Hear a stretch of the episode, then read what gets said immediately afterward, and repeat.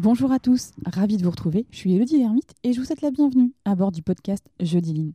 Renforcer sa valeur ajoutée, s'inspirer, mettre des mots simples sur des sujets a priori complexes, bref, apprendre, comprendre pour appliquer, c'est ce que vous trouverez ici chaque semaine. Mon objectif Vous donner les clés et les astuces pour booster concrètement la performance de vos activités, quelles qu'elles soient. Jeudi Line, c'est aussi entrer dans l'univers de ceux qui innovent, améliorent au quotidien en partageant avec eux attraper leur essentiel, faire un pas de côté pour nourrir son propre voyage. Merci. Merci pour vos retours et vos partages de la mini-série d'épisodes autour du thème qualité de vie au travail et apprentissage. Il s'agit là de rendre visibles et concrets les démarches positives et engagées centrées autour de l'humain, du développement personnel et du collectif. Alors vraiment, sincèrement, merci. Aujourd'hui, nous poursuivons l'apprentissage avec Christophe Riboulet, président de Proditech, qui a démarré son voyage Lean en 2011 suite à une double crise financière, la crise de 2008, et une crise en interne avec des problèmes qualité. Apprendre est un mot qui est essentiel pour Christophe, à la fois pour lui, ses collaborateurs et son entreprise. Et c'est aussi un facteur clé de réussite. C'est avec cette même énergie qu'il a pris en début d'année la présidence de l'Institut Lean France. L'occasion aussi d'évoquer quelles sont les missions et les actions de l'Institut. Je ne vous en dis pas plus et je vous laisse prendre part à notre discussion.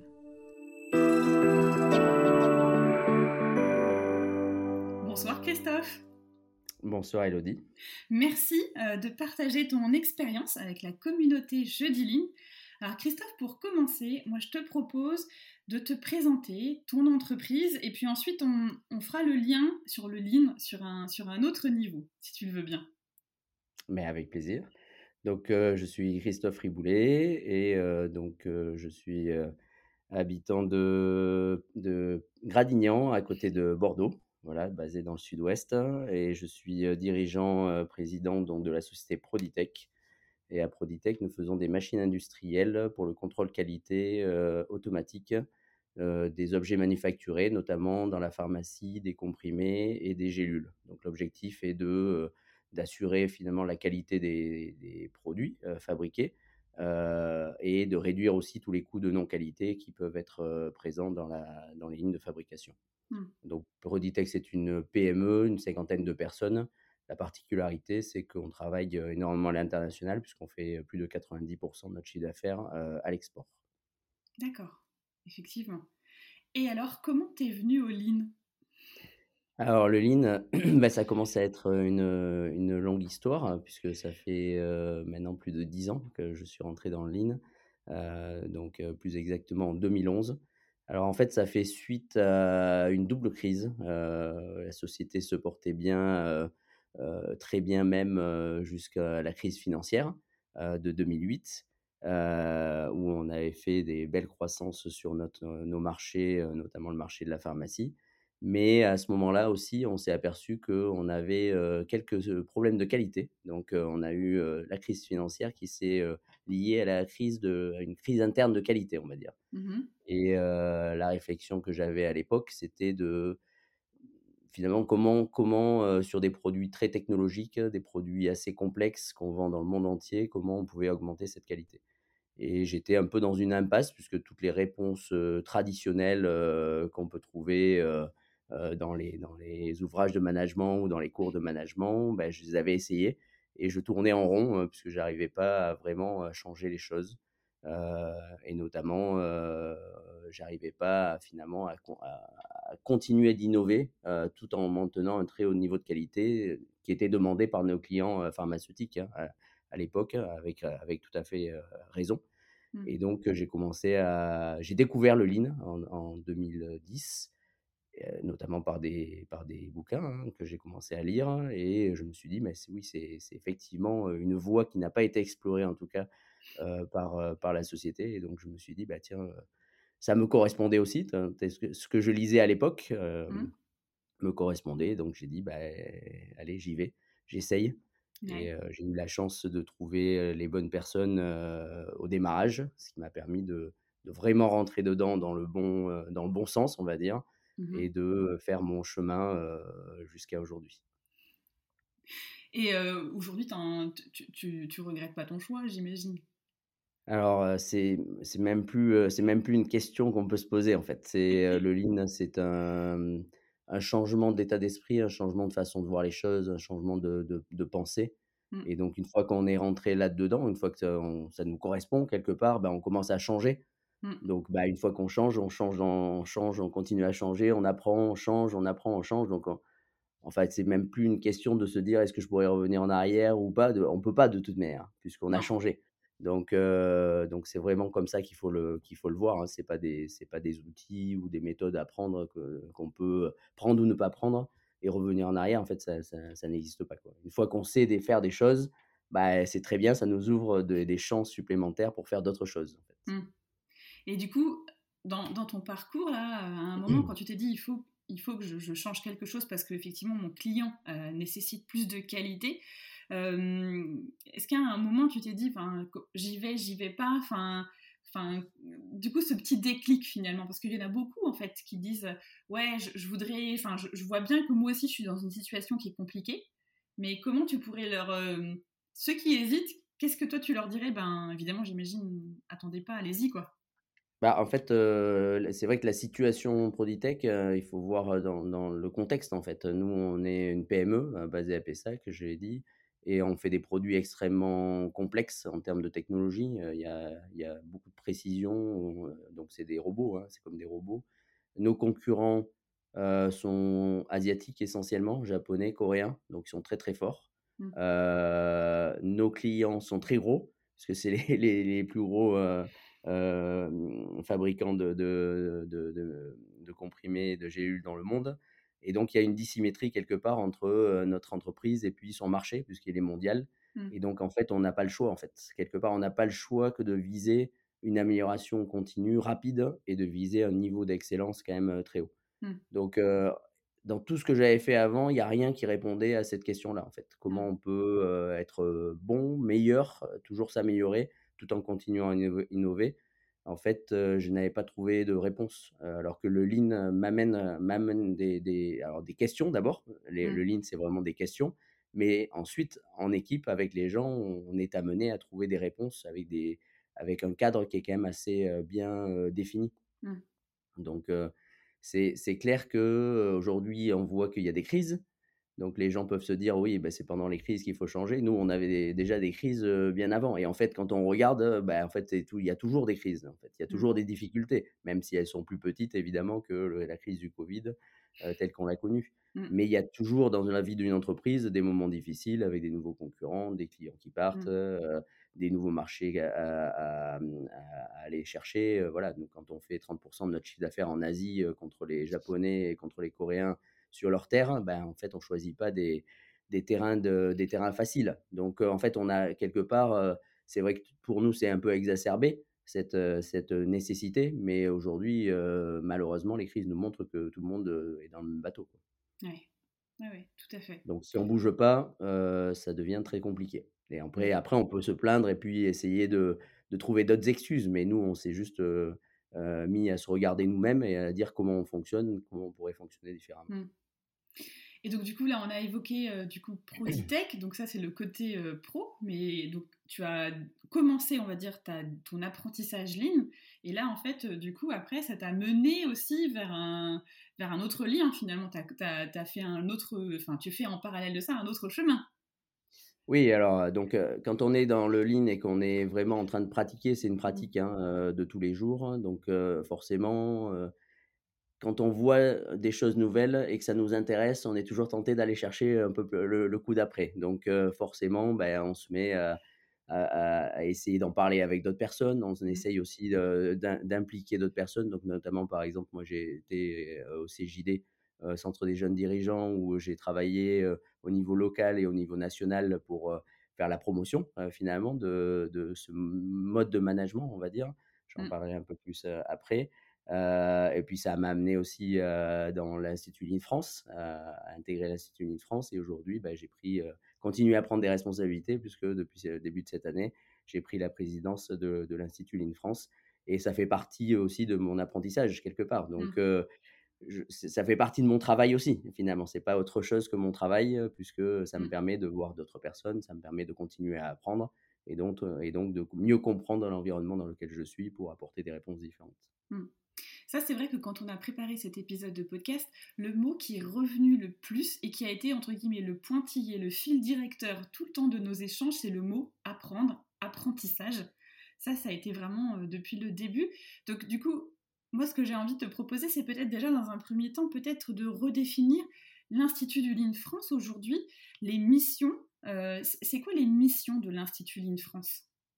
Alors en fait, euh, à l'origine, euh, il y a deux personnes qui sont Jim Womack et Dan Jones, qui sont les personnes qui, sont, qui ont étudié le, le Lean. En fait, c'est les, les, premiers qui ont posé ce mot-là. Et en fait, mmh. le Lean, c'est l'étude de des méthodes et des modes de fonctionnement de Toyota d'un point de vue occidental finalement, puisqu'il mmh. n'y a, pas de, y a, pas de il a pas de manuel là-dessus. Donc c'est vraiment une étude. Et ces deux personnes se sont intéressées, ont, publié en 90 le livre La machine qui a changé le monde. Mmh.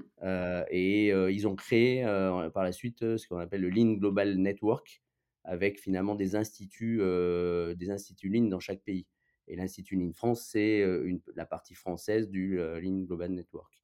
Mmh. Et grosso modo, c'est une communauté de, d'experts et de praticiens du Lean qui ont compris un peu plus que les autres parce qu'ils se sont intéressés un peu plus mmh. ce qu'était le Lean et qui font la promotion finalement du Lean donc en France au travers de conférences, de formations, de, de, de livres, d'articles euh, et donc d'animation aussi de communauté. Et donc l'idée, c'est euh, bah, de, toujours, il y a deux choses, c'est de toujours d'essayer de mieux comprendre ce que c'est le mmh. ligne, puisque en fait c'est jamais fini. On peut, c'est pas un objet fixe en fait, donc euh, on peut regarder de, ça de façon différente et comprendre de façon différente. Et puis surtout après d'essayer de faire la promotion du Lean parce qu'on pense que c'est vraiment différent du reste, que mmh. ça apporte beaucoup. Et donc, ben, on, voit aussi que ça pourrait répondre à, beaucoup de problèmes qu'on on expérimente au quotidien ou de façon professionnelle, même personnelle, dans notre, dans notre vie. Mmh. Et donc, du coup, si je reviens là sur ce mot apprentissage, comment finalement on appréhende ce chemin d'apprentissage? Parce que ça, c'est vraiment quelque chose que, enfin, qui à la fois, donc je le disais, est vraiment revenu dans, notre, dans, nos discussions préalables, et puis en fait qui est vraiment aussi au cœur euh, bah, de, ce, de ce... Alors après, c'est vrai que c'est pareil. Il y en a qui disent que c'est une démarche, que c'est une philosophie, que c'est une culture, que c'est une pensée. Enfin, tout le monde y va de son petit mot en fait. Mais finalement, euh, c'est l'apprentissage avant tout. Et en fait, en fait si on peut revenir, je parlais tout à l'heure du premier bouquin qui a été, qui a été publié, ça correspondait à, justement au premier point de contact où on s'est dit, où, Daniel Jones et Mac ont dit, oui, il y a quelque chose de différent, puisque ça correspondait au moment où les Japonais sont arrivés aux États-Unis et ont mis l'industrie automobile américaine à plat, parce mmh. qu'ils arrivaient avec des méthodes complètement différentes et que personne ne comprenait ce qu'ils faisaient. Et en fait, là, bah, on a tout, ils ont dit, bah oui, c'est des outils, c'est il suffit de prendre les outils et puis de les appliquer et puis ça va bien marcher. Et en fait, ils ont commencé à continuer à apprendre, en fait, et mmh. à étudier ce que c'était et ils sont arrivés au fait de dire non, c'est plus compliqué que ça, c'est un vrai système, en fait. Donc, on ne peut pas mmh. prendre un outil et l'appliquer, il faut prendre le système en, en, entier. Mmh. Et puis, au fur et à mesure des, des, années et des études, on s'est aperçu que c'était oui, c'était un système, mais c'était un vrai, un vrai système de management. C'est pas un mmh. système au sens une application et d'outils complets, mais c'est un système de management qui permet de faire progresser les gens. Et à partir de là, bah, les études ont continué et puis on s'est aperçu que quand on regardait vraiment, c'est vraiment une stratégie d'entreprise. C'est ce, mmh. qui est, ce, qui est, ce qui est perçu, c'est que c'est une façon complètement différente d'appréhender l'entreprise et d'appréhender la façon d'avancer au travers au sein de l'entreprise par les acteurs. Et quand on a continué, ok, c'est une stratégie d'entreprise, mais qui est basée sur quoi? En fait, c'est une stratégie d'entreprise basée sur un système d'apprentissage. Mmh. Donc le Lean, ça donne un, framework d'apprentissage qui est assez bien défini, qui est finalement assez simple à décrire, un peu compliqué à pratiquer parce que ça demande des efforts, mais quand on regarde, tout est fait pour apprendre puisqu'en fait, bah, on part du principe que si on apprend, bah, on, va, on va être meilleur. Si mmh. on apprend les bonnes choses aux bons endroits par les bonnes personnes, bah, on pense que normalement le résultat sera meilleur pour le client et pour les collaborateurs. Mmh. Donc, donc La grosse difficulté quand on dit ça, c'est effectivement, on revient sur quoi il faut apprendre, quand c'est qu'il faut apprendre, à quel rythme il faut apprendre, avec qui il faut apprendre, sur quel sujet. Euh, et donc, c'est ce que va nous donner le Lean finalement. Il va mmh. nous donner un cadre dans lequel on peut euh, commencer à, apprendre euh, et à, évoluer en fait. Mmh. Quand on est dans, cette, dans cette dynamique-là et qu'on on va dire on est un peu curieux et on commence à s'y intéresser, justement, les premières étapes. Toi, si on fait le parallèle aussi avec toi, finalement, le cheminement que toi tu as fait, c'est quoi finalement les premières étapes? Alors, ben, en fait, le Lean a une particularité, c'est que pour apprendre, c'est assez simple, on va utiliser les problèmes. Donc, il y a beaucoup de gens qui font de la théorie sur oui, on a des problèmes, donc on va pouvoir rebondir, on va pouvoir être meilleur, etc. Mais le Lean prend ça au pied de la lettre, hein. mmh. c'est-à-dire qu'on va utiliser tous les problèmes, et notamment les plus petits, puisque en fait, c'est là où c'est le plus facile.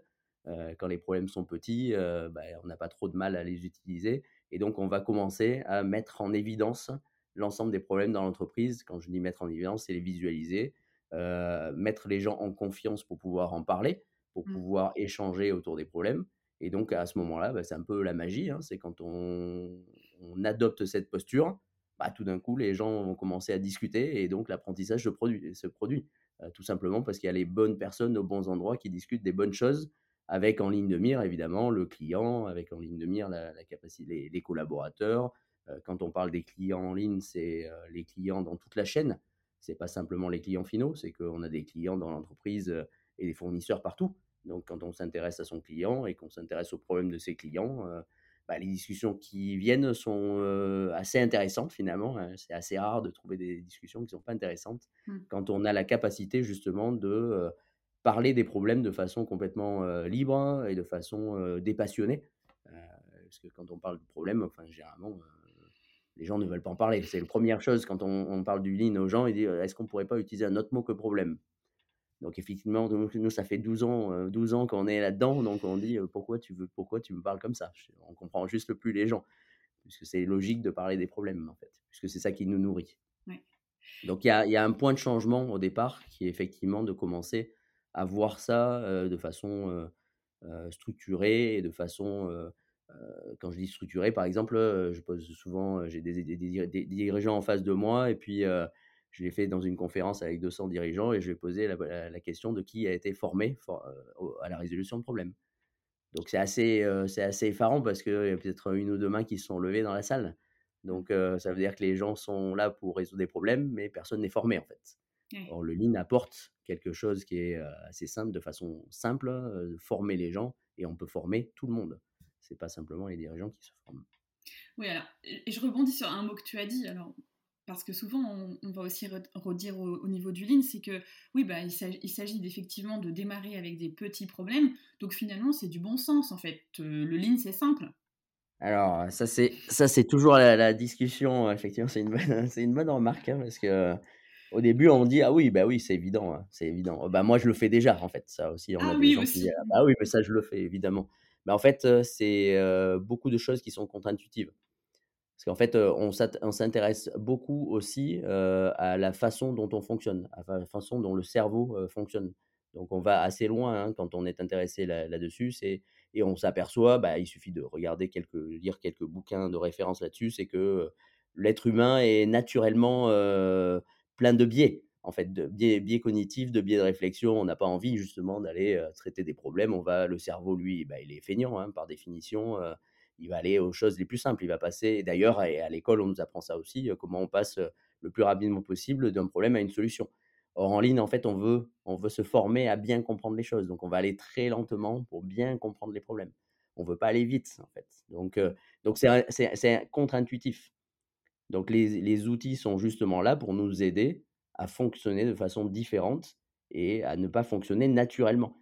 Puisqu'on sait que naturellement, ben, tout être humain euh, ne va pas aller euh, faire des efforts inconsidérés sur des petites choses. On dit, bon, ça, ça va, c'est bon, je connais, j'ai déjà vu, donc la solution doit être identique en fait. Mmh. Et on s'aperçoit que dès qu'on commence à se poser, ce qui est difficile hein, à faire, hein, c'est ça que c'est contre-intuitif, on se pose, il faut réfléchir, ralentir, et là, on, s'aperçoit que c'est pas du tout ce qu'on pensait au départ. Et donc, c'est assez paradoxal puisqu'on en vient très vite à, découvrir que pour aller vite, au final, il faut d'abord démarrer lentement, en fait. Et ensuite, on peut aller vite. Ce qui est, ce qui est contre-intuitif, en fait. Voilà, pour aller vite, normalement, les gens disent vite, vite, il faut que je cours, quoi. Voilà, parce que ça c'est aussi un autre, un autre sujet. Enfin, je pense qu'on va tous les faire parce que du coup c'est pas mal. Mais souvent c'est de se dire, oui mais alors le lean c'est aller plus vite et finalement ben, en fait on vire tout et on demande à aller aux gens d'aller encore plus vite, ce qui fait que ben ils ont plus le temps de rien et, en fait ben il y a, plus de plaisir non plus de se dire allez je vais travailler parce que tout est paramétré, tout va très très vite et on fait rien. Et là les premiers mots que tu me dis c'est on ralentit, on se pose, on regarde. Voilà, donc c'est en ça voilà, en ça c'est contre-intuitif, j'ai et j'ai, j'ai un bon exemple, j'ai fait une, visite d'entreprise la semaine dernière avec, une personne qui fait du lean dans le dans le bâtiment et qui nous a fait, en quelques minutes une, une démonstration magistrale au tableau de comment lui, il arrivait à aller plus vite. En fait, il nous disait, bah, la majeure partie du temps, les gens qui veulent aller plus vite essayent de regarder les tâches et donc de raccourcir finalement les temps de, réalisation de la tâche. Mais il me dit, moi, quand j'ai des tâches qui s'enchaînent, quand je fais ça, je vais gagner. Oui, on peut toujours gagner. On va gagner 1%, 2%, 3%, 4%. Mais en fait, en regardant bien, lui, il n'a pas ce problème-là. Il dit, lui, il a des problèmes d'enchaînement des tâches. Il a des corps de métier différents. Donc, en fait, il dit, si moi, je veux aller plus vite, il faut que je réduise les temps entre les différents corps de métier. Mmh. Et donc, il faut qu'il améliore la coopération entre les gens. Et, et en fait, là, il va gagner des dizaines et des dizaines de pourcents et il va améliorer sa qualité parce que pour aller plus vite, dans, euh, pour, aller, pour raccourcir finalement les temps d'attente, ça veut dire qu'en fait, il faut être bon du premier coup et avoir de la bonne qualité, donc s'intéresser à sa qualité. Et donc, c'est vraiment l'inverse que de demander aux gens de travailler plus vite sur leurs tâches. Au contraire, là, quelque part, on va même les faire ralentir pour qu'ils puissent prendre du temps pour être sûr qu'ils vont délivrer de la qualité. Et au global, quand on regarde le système au final, au final le processus complet, évidemment que là, c'est des gains faramineux qui sont réalisés. Mmh. Et donc, c'est contre-intuitif parce qu'on ne demande surtout pas aux gens de travailler plus vite. On leur demande de travailler mieux, de faire leur travail, plus de réfléchir à comment ils travaillent. Parce qu'au final, l'étape d'après, c'est l'autonomie, en fait. L'autonomie par, par l'apprentissage que chacun peut avoir à son niveau. Alors, c'est de l'autonomie d'apprentissage, c'est pas de l'autonomie c'est pas de l'autonomie c'est toujours pareil ces mots-là beaucoup de gens les emploient en fait et, et chacun met ce qu'il a envie d'y mettre derrière derrière.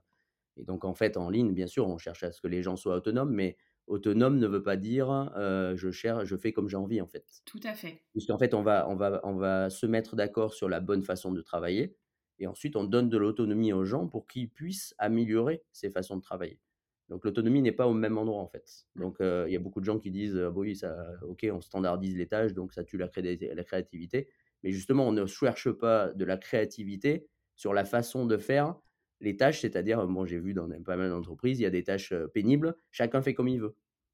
Or, en fait, bah, les gens, et je posais la question, mais pourquoi vous faites comme ça? Puisque votre collègue, vous, vous êtes arrivé hier, et vous faites d'une façon différente de la personne qui était là depuis beaucoup plus longtemps que vous. Donc comment ça se fait?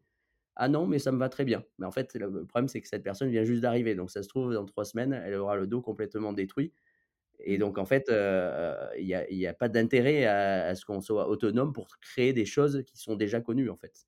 Par contre, là où on veut être autonome, c'est comment chacun prend en charge son apprentissage pour faire mieux pour, au service de tous, au service du client et au service des collaborateurs. Mmh. Donc on place l'autonomie à un endroit aussi assez précis et on ne laisse pas faire les gens ce qu'ils veulent. Par contre, on va leur, dans un cadre donné, on va leur dire oui, là-dessus, on a besoin de vos, suggestions, on a besoin de vos améliorations. Mmh.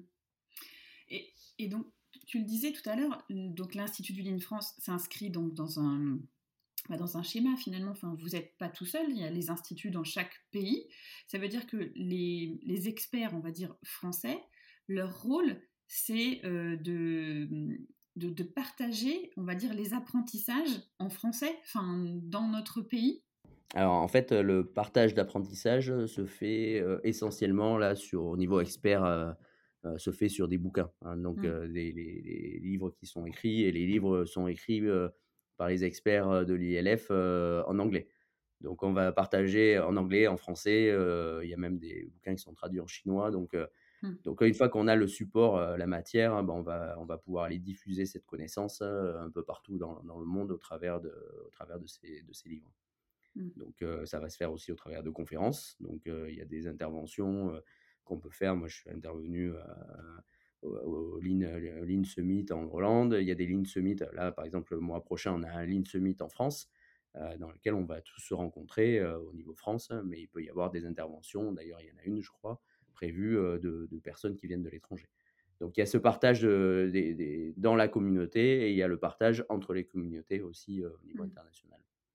Et est-ce que dans ce comment dire dans cette d'apprentissage parce que finalement vous êtes aussi dans ce cycle d'apprentissage c'est-à-dire que il y a aussi le monde en fait je veux dire l'industrie en tant que telle qui évolue. Là par exemple il y a eu la crise du Covid.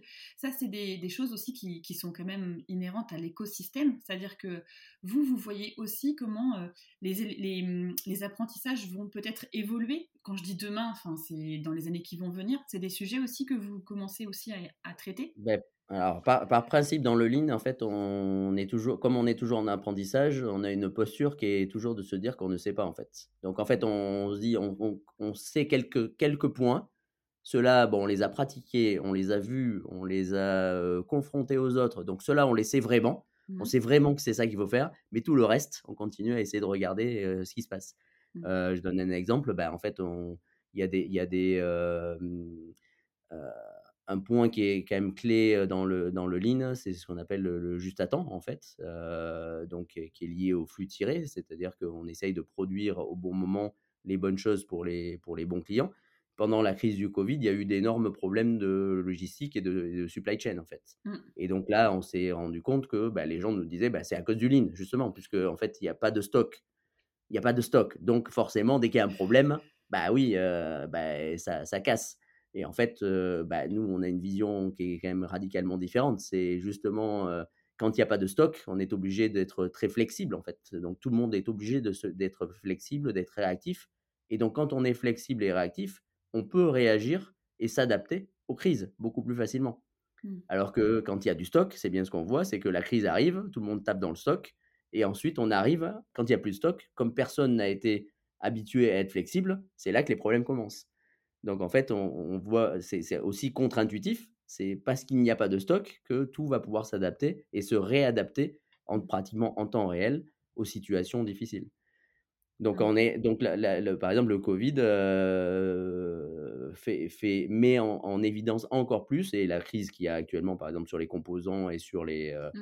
et sur les approvisionnements, nous met encore plus dans cette situation où on comprend de façon encore plus prégnante comment on peut être plus résilient par rapport à ces, à ces, euh, à ces points. Je prends un exemple dans, dans, mon entreprise. Donc, nous, on fait des objets quand même très technologiques hein, euh, avec euh, des caméras.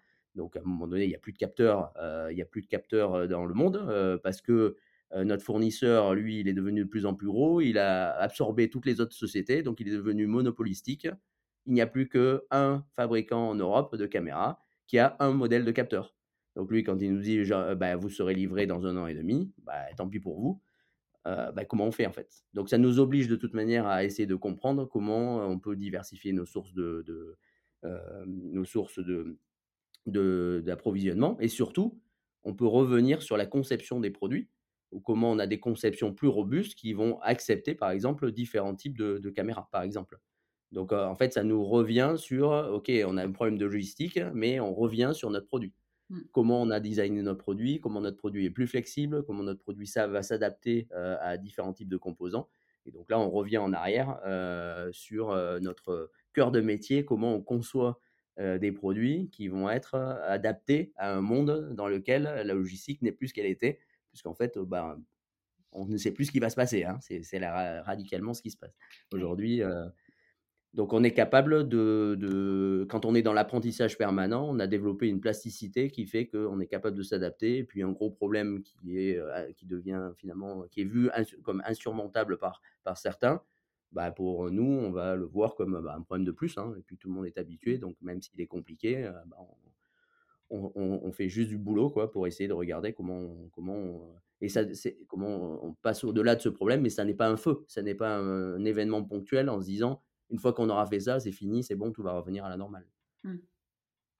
Ouais, c'est ce qui explique peut-être aussi pourquoi finalement le, le lean est parfois aussi décrié, enfin c'est pas parfois, c'est régulièrement. régulièrement. dans le sens où il faut avoir cette capacité de remise en question, en fait, permanente. Bah, c'est surtout qu'on voit que, on l'a dit, c'est un système complet. C'est-à-dire Mm. qu'on ne peut pas dire je fais mon ligne, euh, je fais du lean en production et puis euh, les gens dans les bureaux d'études, on verra après. On voit bien que tout est, tout est imbriqué en fait. Il ne peut pas y avoir euh, d'endroit où on dit on fait du lean et puis on verra après pour le reste. Quoi. C'est C'est un, c'est c'est- un comme le système est complet. Mm. Voilà, et donc c'est c'est ça aussi. C'est les gens, ils vont dire bah, ça marche pas. Oui, mais si vous faites que dans un bout de votre atelier, c'est évident que ça peut pas marcher. On peut pas avoir juste quelqu'un qui essaye de- d'améliorer localement quelque chose alors que les problèmes sont, euh, sont, in- sont interconnectés. C'est c'est un, c'est un problème de système en fait. Il faut avoir la vue systémique pour pouvoir apprendre. Il faut apprendre. euh, quand on touche à un endroit euh, à gauche, euh, ça réagit à droite. Donc il faut comprendre ça. Il faut le voir en fait. Ouais. Parce que les solutions ne sont pas du tout les mêmes que si on touche à gauche et qu'on regarde que à gauche. On ne regarde pas ce qui se passe à droite. Évidemment qu'on arrive sur des solutions complètement différentes. Mm. Et donc généralement, ben oui, on peut décrier le lean puisque euh, euh, généralement, euh, souvent les gens vont prendre ce qui les intéresse dans, dans ce qu'on propose. Et puis après, ils vont dire oui, ça marche pas. Bah oui, si tu prends que la moitié, on peut pas t'aider quoi. Je veux dire, on, on vous on explique que c'est un système, on explique qu'il faut apprendre avec tout le système. Après, chacun fait ce qu'il veut. Et justement, enfin, ça fait écho au livre qui vient juste de sortir qui s'appelle euh, Apprendre à apprendre avec le Lean, Oui. où justement euh, les, les- les- les auteurs euh, font le parallèle notamment sur le, le fait que quand on, on regarde quelque chose précisément, en fait, ça s'inscrit quand même dans un système, ce que tu disais, et Oui. parallèle aussi avec les abeilles. Là, ça, ça parlera cet exemple-là à tout le monde parce que quand on a des problèmes de culture et qu'on a des problèmes sur euh, qui sont attaqués par des parasites, forcément, la première réponse qui a été donnée, c'est de se dire on va mettre des pesticides. Mais finalement, effectivement, on a des cultures qui ont un meilleur rendement, sauf que les- le contre-effet, ça a été la, la diminution des abeilles et qui, et qui servent de vecteur à la pollinisation de, Oui, oui, oui. de 70% des espèces. Oui, oui, oui. Donc on est, on est, euh, on est vraiment dans ce, dans ce schéma-là en fait. Et chacun évidemment dans l'entreprise euh, va apprendre à son niveau. hein. Bien sûr, on ne demande pas aux collaborateurs d'avoir la vue complète de l'entreprise, mais si on regarde de façon euh, macro, chacun, même dans son domaine, a lui-même un système. Il ne peut Mm. pas prendre des, des- que, des, que des décisions locales à un petit point parce qu'il a des clients, il a des fournisseurs. Et donc, euh, comment à chaque fois il réconcilie euh, je veux servir mon client avec de la qualité, mais mon fournisseur, lui, il a aussi des contraintes, il faut que je le comprenne. Donc, de toute manière, quel que soit l'endroit où la personne se trouve, il est de toute manière dans son système avec son travail, son client et son fournisseur, Mm. qui représentent déjà un système à n'importe quel endroit. Il ne peut pas y avoir d'endroit où les gens sont tout seuls. Ça n'existe pas en fait. Donc, euh, donc quand on le regarde comme ça, bah, on peut regarder. Donc le lean peut s'appliquer effectivement à, à un petit endroit, mais en fait, euh, quand la personne apprend, euh, bah, elle va forcément devoir travailler avec son client et son fournisseur pour euh, faire, euh, pour diffuser et puis euh, discuter et puis améliorer les choses. Mm. Donc on voit bien qu'à un moment donné, euh, euh, chacun a son niveau de, de- de visibilité. Et le rôle du dirigeant avec ses équipes, en fait, c'est euh, d'avoir une vue complète du système de façon globale, mais aussi d'avoir une compréhension détaillée de points de blocage du système à des niveaux de détail très importants. Mm. Mais quand on regarde le détail en tant que dirigeant, on le met dans le système, en fait. Donc c'est pour ça que beaucoup de dirigeants disent, euh, beaucoup de chefs d'entreprise disent, ça m'intéresse pas les détails, c'est pas mon job, quoi. Moi, le détail, je délègue, c'est pas, c'est pas à moi de regarder. Évidemment, quand on regarde le détail tout seul, c'est pas intéressant. Mais quand on met ce point de détail dans un système complet et qu'on comprend que c'est le petit grain de sable qui bloque, comme en tant que dirigeant, on a des moyens qui sont plus importants que le collaborateur qui est lui dans- à son poste de travail, ben finalement, on a des moyens de débloquer des choses. Quand on comprend là où ça bloque, Mm. c'est assez facile de débloquer. Ouais. Et donc, c'est intéressant d'avoir cette vision-là systémique liée à une vision de point de détail et de boucler sans arrêt, en fait, entre ces deux, entre ces deux points. Donc, Mm. c'est un exercice, c'est une pratique qui aussi, elle, s'apprend, qui n'est pas du tout naturelle et qui s'apprend quand on, quand on pratique le lean, en fait. Moi, quand je t'écoute, forcément, je, pratique. Donc, forcément, je suis euh, en phase avec ce que tu dis. Mais aujourd'hui, moi, c'est ce qui m'a poussé aussi, finalement, euh, à, lancer ce podcast-là. C'est-à-dire qu'il il y a beaucoup de, dirigeants, de PME, de, TI, qui, des fois, sont sur, euh, face à des, des- des challenges comme toi, tu as pu vivre, finalement, où à un moment, tu as eu une crise et tu t'es dit, il faut que je me remette en question. Et, j'étais dans ce paradoxe de se dire, mais pourquoi il ne se tourne pas euh, bah, vers le Lean? Et aujourd'hui, est-ce que vous, en tant qu'Institut Lean France, enfin je dis vous parce que je, te mets dans cette communauté d'experts, euh, comment vous, vous pouvez justement faire bouger les lignes pour que euh, ben, finalement ceux qui devraient attraper cette, cette opportunité l'attrapent? Alors, bah, déjà, il y a ce que j'ai dit, on essaye déjà de faire le, travail de fond, qui est la recherche, pour pouvoir ensuite mieux expliquer. Enfin, tu as, donné l'exemple du livre, là, apprendre, à, apprendre avec le Lean. Donc, c'est le travail de fond, en fait, qui, est fait pour pouvoir diffuser ce, courant de pensée et le dernier niveau de ce courant de pensée. il y a toutes les conférences, et puis ensuite, on on va essayer de justement faire ces promotions au travers d'autres dirigeants. C'est-à-dire que mmh. c'est, on voit bien que c'est aussi très important d'avoir des discussions un à un en fait. Mmh. Parce que bah, moi je suis convaincu, mais c'est pas en allant dans une conférence que je vais convaincre les 300 personnes ou 200 personnes qui sont dans la conférence finalement. Mais par contre, bah, au travers de mon parcours professionnel, je vais être en contact avec un dirigeant et donc, avec ce dirigeant, je peux lui parler, je peux l'écouter, je peux aller voir chez lui, lui peut venir chez moi. Donc, il peut y avoir des échanges un à un. Et puis, généralement, la personne va commencer à s'y intéresser. Et elle-même, une fois qu'elle est dedans, elle va avoir d'autres échanges avec d'autres dirigeants. Et donc, ça se diffuse. En fait, il y a une méthode de diffusion qui est quand même assez organique. Et mmh. c'est pas une méthode mécanistique, en fait. On peut pas. voilà, c'est assez compliqué. Par mmh. contre, bah, plus on a de contact avec, avec d'autres dirigeants, plus on peut déjà leur montrer. Et après, les gens accrochent ou pas. Hein. Encore une fois, on ne peut pas forcer l'apprentissage. Ça, ça, ça, peut pas. Et on a tous les exemples de gens qui veulent y aller et puis ensuite qui s'arrêtent, des gens qui ne veulent pas faire ça et puis finalement qui y vont. En fait, encore une fois, ça, quand on le prend sous l'angle de l'apprentissage, ben, en fait, il y a pas de, c'est pas linéaire, euh, c'est pas mécanique. les déclics se font quand ils se font. Euh, il faut peut-être des crises pour que les gens y aillent. Euh, donc en fait, nous, on est assez cool avec ça. Hein, on en parle, on montre, on montre ce qu'on fait. On pense que c'est bien parce que parce qu'on a quand même euh, du backup justement sur de la recherche. Donc c'est pas juste la dernière mode managériale qui vient de sortir la semaine dernière qui va révolutionner tout et solutionner tous les problèmes. Ça date quand même d'il y, y, a quelques années. ça répond à des problématiques de l'industrie, du service, mais on voit aussi que bah, les GAFA sont dans des, dans des modes de pensée assez similaires. Mmh on voit aussi que des startups dans le numérique arrivent à faire, du, arrivent à faire de, la, de la croissance maîtrisée avec ce type de technique. Donc, on voit bien que cette façon de penser s'applique partout, en fait. Mmh. Donc, donc c'est intéressant de, de, de, montrer finalement mmh d'essayer de convaincre, mais de montrer, d'expliquer et puis d'essayer aussi de dire d'où ça vient en fait.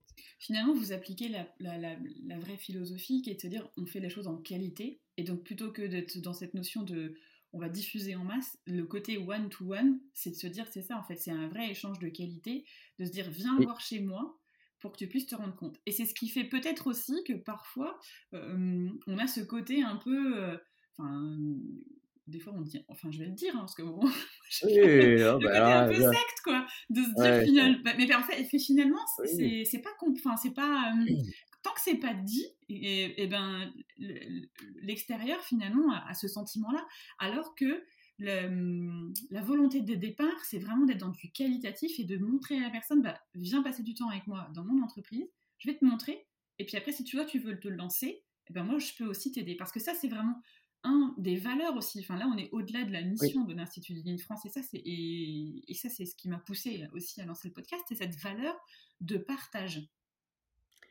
Oui, parce que en fait, euh, c'est toujours pareil. Quand on le prend sous l'angle de l'apprentissage, mmh. quand on partage quelque chose, on apprend aussi. Mmh. C'est le dernier stade de l'apprentissage, c'est d'être capable de former quelque part. Mmh. Et donc, quand on forme, ça demande un effort intellectuel, ça demande dans sa tête de formaliser toutes ses pensées, ça veut dire de les structurer pour pouvoir les faire passer. Et donc, ça nous oblige aussi à, faire cet effort-là, en fait. Et donc, en fait, tout, c'est, souvent je dis ça, ça devient un cercle vertueux, en fait. Donc, euh, moi, je suis euh, passionné par ça, donc je veux euh, apprendre, mais aussi, comme je suis passionné, j'en parle, donc je tombe sur des gens qui sont intéressés. Donc ça m'intéresse aussi de leur expliquer, mais des fois ils comprennent pas, donc ça veut dire que c'est moi qui explique pas bien parce que on n'est pas au même niveau. Et donc en fait c'est un échange qui est vertueux pour tout le monde. C'est pas à un moment donné, je suis le professeur, je vais te dire comment il faut faire et puis terminer. Puisqu'en en fait, on, se retrouve toujours dans d'autres contextes. Moi, je sais faire du lean dans ma boîte. Quand je vais chez les autres, bah, ils n'ont pas les mêmes problématiques que moi, ils n'ont pas les mêmes contextes. Et donc, ça devient tout de suite intéressant de regarder, tiens, qu'est-ce que je ferais moi dans ce contexte-là? Comment je vois les choses? Est-ce qu'on les voit de, la même façon? Donc, les échanges sont toujours de très haut niveau. C'est surtout ça, intellectuellement parlant, c'est toujours assez satisfaisant parce qu'on n'est pas en train de parler sur des concepts fumeux. On est vraiment en train de parler du fond, du, du, problème, de gestes de la personne. Donc, c'est vraiment des, des, des, choses fondamentales, en fait. Et là, c'est pour ça que c'est aussi intéressant, en mmh. Alors, je reviens sur ce que j'ai dit tout à l'heure quand je te posais la question sur la notion de, quand je disais la notion de recherche, mais de demain. c'est vrai que j'ai peut-être pas précisé, mais c'est une des interrogations, enfin, tout cas que je me pose, c'est le, côté digital. Parce que là, on a bien vu qu'avec le Covid, on a fait un bond de ouf sur le digital. Et forcément, il y a beaucoup de choses sur lesquelles ben, on, en tout cas, il y a des questionnements qui arrivent. Et du coup, c'est là, en fait, où moi, dans ma tête, je me disais, est-ce que la digitalisation va ben, peut-être passer à une autre étape dans, dans, cette culture, dans cette méthode de pensée, on va dire. En fait, la, façon, la façon dont on voit les choses, c'est que c'est toujours continu. En fait, il n'y a, a, pas de discontinuité. Il peut y avoir du digital, mais à chaque fois, les gens prennent le digital en disant tiens, c'est le nouveau truc, ça va, ça va complètement révolutionner les choses. Ça va... en fait, dans la pensée lean, c'est un autre outil et une autre difficulté quand par exemple il y a eu le Covid, nous on a énormément d'affichage de, sur les murs pour pouvoir travailler ensemble, se coordonner. Donc tout ça, ça s'est tombé en fait. Parce que tout le monde s'est mis à travailler à distance, donc tout ce qui était sur les murs, ben, se voyait plus. Donc on a commencé à essayer de le mettre sur les ordinateurs. Mmh. Donc avoir des, des, OBIA en digital, bah, on s'est planté forcément, puisque c'est un nouveau truc. Donc, comme on n'en sait rien, bah, le premier truc qu'on fait, on se plante. Donc, on, bah, on comprend pourquoi on se plante. Donc, on, on essaye un nouveau truc. Donc en fait, on est toujours, mmh. on le voit comme un nouveau terrain d'expérimentation de comment je vais faire, puisque ça amène des avantages, mais ça amène aussi des inconvénients. Et mmh. comment je, je transcris ce que je sais faire dans un environnement A à un environnement B qui va devenir probablement la norme demain, mmh. de pouvoir avoir des personnes à distance, hein, des personnes moins présentes au bureau, mais qu'il faudra quand même coordonner et, et, et il va falloir coopérer avec eux en fait. Mmh. Et quand on se dit, quand on voit certaines entreprises qui se disent maintenant tout le monde à distance, 100%, bah en fait, nous, on dit simplement, on sait, on sait juste pas faire, en fait. On ne sait pas travailler en, dans, une, dans une bonne coordination des personnes à distance, mais peut-être les outils digitaux vont nous aider à faire mieux ça. Mmh. Donc, donc, on est toujours en train de regarder, tiens, il y a quelque chose de nouveau qui arrive, comment on s'adapte, mais ça sera pas, ça va pas changer les fondamentaux en aucun cas, en fait, on pense que les fondamentaux vont être changés par un nouvel outil. Bah, après, j'avais la même, j'avais la même question, enfin, même questionnement sur la partie des enjeux environnementaux aussi, parce que finalement, euh, c'est aussi un des sujets qui, qui, est quand même très très présent dans l'actualité aussi, en fait. Oui, oui. Bah, Toyota, quand euh, donc on a des personnes à l'Institut Ligne France qui sont aussi euh, beaucoup sur ces sujets de, de, de, changement climatique et de green, décarbonation de l'industrie, et quand on regarde l'histoire de Toyota, euh, ils ont déjà écrit des choses depuis 1960 là-dessus, sur ces sujets-là. Mmh. Et mais toujours pareil, c'est pas un sujet de plus, c'est le sujet de l'entreprise en fait. C'est comment on est, comment on est plus réactif, comment on, génère moins de gaspillage quand on parle de qualité. Si je veux faire de la qualité, de la meilleure qualité pour servir mon client, bah, je vais éviter de faire des défauts, je vais donc éviter de refaire des choses qui me coûtent de l'argent, qui coûtent de l'argent à la planète, je vais éviter de jeter des choses, euh, qui coûte de l'argent à tout le monde, qui n'est pas très vertueux. Donc en, fait, si je veux être plus, euh, si je veux être plus réactif, si je veux être plus euh, agile, je vais travailler dans des espaces beaucoup plus restreints parce que je suis capable, je comprends ce que je suis en train de faire. Et donc derrière, tout ça, c'est vertueux en fait. Mmh. Donc on est donc toujours pareil, on n'a pas forcément attendu les problèmes de changement climatique pour aller dans ce sens-là en fait. Mais évidemment, le changement climatique va mettre une pression supplémentaire qui dit bah, il va falloir accélérer. Mmh. Il va falloir encore faire plus dans ce sens-là. Ça, mmh. ça, me paraît évident. Mais ça répond, en fait. On est toujours dans, dans, dans, la, même, dans la même logique. Euh, pareil, quand il y a eu la crise du Covid, c'est pas vite il faut changer parce qu'il y a le Covid. C'est juste un gros problème, effectivement, un énorme problème mais qui est, qui est un autre problème en fait. Mmh. Donc en fait, on voit les choses de façon continue. Et donc le prochain problème, il va arriver, personne ne sait ce qui va être, personne ne sait quand c'est qu'il va arriver. mais on va être prêt finalement. Et donc on, donc on voit bien que ça s'inscrit aussi, le Lean s'inscrit très très bien dans cette démarche de comment il faut que je sois meilleur, qu'est-ce qu'il faut que j'apprenne pour pouvoir avoir une mode de fonctionnement plus vertueux, une industrie décarbonée, des équipements plus frugaux, des voilà. Donc on est on est on est dans, dans, on est déjà câblé pour faire ça. Après, on le fait peut-être pas assez vite, on le fait peut-être mal, mais c'est complètement dans la logique en fait. Mmh. Donc ça demande pas de, de refaire un reset de ce qu'on pensait, puisqu'en fait nous le reset c'est tous les jours en fait. On est toujours en train de resetter un petit bout pour être meilleur le lendemain que la veille. Mmh. Ce qui veut dire que là, en fait, dans ce qu'on vient de faire là tous les deux, ce qui serait vraiment la prochaine étape, ce serait de se dire que chaque personne qui est convaincue de, cette démarche, ben, partage l'épisode et dise bon bah écoute tu l'écoutes et puis après tu viens euh, visiter chez moi et puis peut-être que tu comprendras mieux le lean et ce qu'il y a derrière et ça t'incitera à le faire. Ou pour ceux qui sont pas très loin de Bordeaux ils écoutent le podcast et te contactent et ils viennent te voir. Voilà, avec toujours, toujours l'intention de vouloir, soi-même changer. C'est-à-dire qu'on on est toujours dans les, souvent j'ai des chefs d'entreprise qui me disent: «Eh, bah, «Est-ce que je peux venir chez vous, pour que je montre à mes équipes, ce qu'il ce qu'il faut faire?» montrez-leur, montrez-leur parce que moi je leur parle, ils m'écoutent pas, donc montrez-leur comme ça ils vont comprendre. Mais je leur dis: «Mais OK, mais je vois pas je vois pas le truc» puisque en fait, à un moment donné, on on doit apprendre ça par du changement personnel, en fait. Mmh. Donc, si la personne est intéressée, ça veut dire qu'elle est intéressée pour changer elle-même. Donc, avant de changer les autres, euh, il faut changer soi-même. Voilà. Donc, en fait, on est vraiment aussi dans cette démarche. Donc, les, il faut le faire pour des bonnes raisons. C'est ça que je veux dire. Mmh. Voilà. Donc, est-ce que ça, est-ce que ça intéresse de d'apprendre des choses pour pouvoir avoir ensuite des leviers pour faire changer les choses de façon plus importante, bien sûr? Mmh. Mais c'est, dans cette démarche. Donc, euh, donc ça demande effectivement de se poser des questions personnelles, on va dire d'abord avant de rentrer. C'est pas juste le prochain outil que je vais utiliser, comme on voit souvent, ou la prochaine méthode. Je vais en formation et puis j'utilise ça, je plaque ça sur sur ce que je sais faire et puis ça va aller mieux. En fait, la réalité c'est que bah, on attend la, méthode suivante puisque mmh. c'est ce qui se passe hein. tous les tous les ans ou tous les deux ans, il y a la nouvelle qui sort. Donc ça nous permet de continuer à faire ce qu'on sait faire en ayant toujours des excuses que ça fonctionne pas parce que la méthode n'est pas assez bonne donc en fait, les, le, premier point, c'est vraiment de, effectivement, de s'y intéresser. Donc ce podcast est très très bien parce que ça, ça permet d'avoir un point d'accroche. Et puis après, on, sur ce point d'accroche, on va avoir un deuxième point d'accroche, on va lire un bouquin. Mmh. Tu, as, tu, as, montré le titre. Et puis quand on s'intéresse à ce bouquin, on va lire le bouquin précédent. Comme ça, on comprend un peu mieux. Euh, et puis on va à une conférence, et puis on vient au Lean Summit. Euh, bon, il est complet, hein, mais ça sera dans deux ans. mais il y a d'autres conférences sur le Lean. Nous, on a fait des conférences aussi sur Bordeaux. Voilà. Donc il y a plein, plein d'événements euh, quand on s'y intéresse. Il y a plein d'endroits où on peut commencer à, y rentrer de façon à son rythme. Hein, encore une fois, il n'y a, vraiment pas de mmh. dogme là-dessus. Ouais. Bah, en tout cas, merci Christophe pour ce, ce temps d'échange, de partage. Et puis, euh, bah, j'espère que tu as un petit peu de place quand même dans ton agenda parce que l'objectif, c'est quand même qu'il y ait des personnes qui te contactent. et que tous ceux qui se disent euh, Bon, je suis prêt, là, j'ai envie d'expérimenter, je sais pas trop où je vais, mais je me dis que j'ai envie de le faire. Bon, bah voilà, qui, qui t'appelle, quoi. Bah, bien sûr, ça sera avec plaisir. et eh ben, merci Christophe, en tout cas, pour cet échange. Merci Elodie pour ce podcast que tu animes brillamment, en tout cas. Très bien. Merci.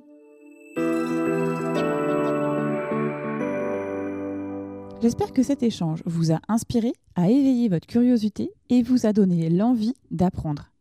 Christophe l'a rappelé, c'est avant tout une démarche personnelle, à son propre rythme. Et si vous êtes dans la région bordelaise, n'hésitez pas à poursuivre la discussion avec lui et à partager cet épisode à ceux que vous pensez qui pourraient être intéressés par initier cette démarche. Voilà, terminé pour aujourd'hui. Merci encore une fois pour votre écoute attentive chaque semaine. Vos feedbacks et questions nous permettent collectivement de comprendre et d'apprendre. Si vous pensez que cet épisode peut intéresser vos amis ou vos collègues, il vous suffit de cliquer sur Partager. C'est une fonctionnalité qui se cache dans l'icône avec les trois petits points sur votre application d'écoute. Et s'il vous reste 30 petites secondes là tout de suite maintenant, ce serait top que vous notiez 5 étoiles le podcast et que vous laissiez un commentaire. Ça permettra à ceux qui hésitent de passer le cap et d'écouter le podcast. Enfin, si vous souhaitez me contacter, partager une bonne pratique que vous avez mise en place dans votre entreprise ou que vous avez constatée, Vous pouvez le faire via la page dédiée LinkedIn Jeudi ou Instagram. Échanger avec vous est toujours une source d'apprentissage. Me reste à vous donner rendez-vous jeudi prochain. D'ici là, osez dire Jeudi